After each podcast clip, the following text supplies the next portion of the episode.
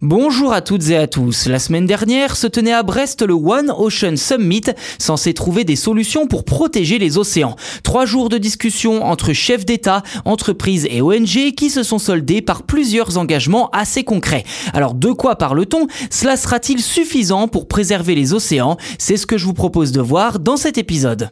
Pour commencer, ce sont une trentaine de chefs d'État et de gouvernement qui ont promis vendredi dernier d'en faire plus pour protéger les océans.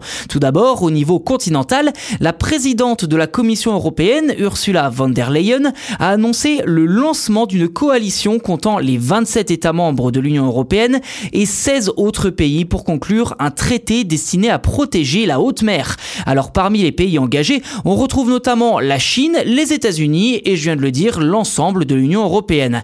Et côté définition, la haute mer commence où s'arrêtent les zones économiques exclusives des États, soit à 200 000 nautiques des côtes, et représente près de la moitié de la superficie de la planète.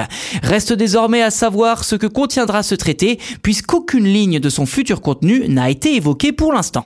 La lutte contre le plastique est également au cœur des initiatives avec la mise en place d'un accord international contre la pollution plastique.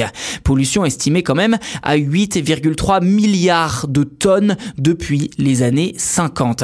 De plus, la France, la Grèce, l'Italie, la Colombie, la Corée du Sud et les États-Unis ont rappelé leur ambition de 100% de réutilisation ou de recyclage des matières plastiques ainsi que l'abandon de toutes les utilisations à usage unique, ce qui permettra, je cite, l'engagement mondial pour une nouvelle économie des plastiques.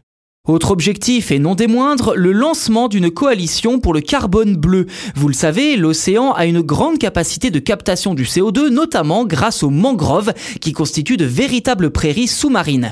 Le One Ocean Summit souhaite dès lors protéger ces écosystèmes, un appel lancé par la France et la Colombie au travers d'une coalition internationale qui devrait prochainement financer la restauration des mangroves abîmées. Ce sommet a également abordé la question des fonds marins en promettant d'intensifier leur cartographie ainsi de lutter contre la surpêche et la pêche illicite, ou bien encore de créer plus d'aires protégées. Reste désormais à savoir si les paroles seront assorties des actes attendus.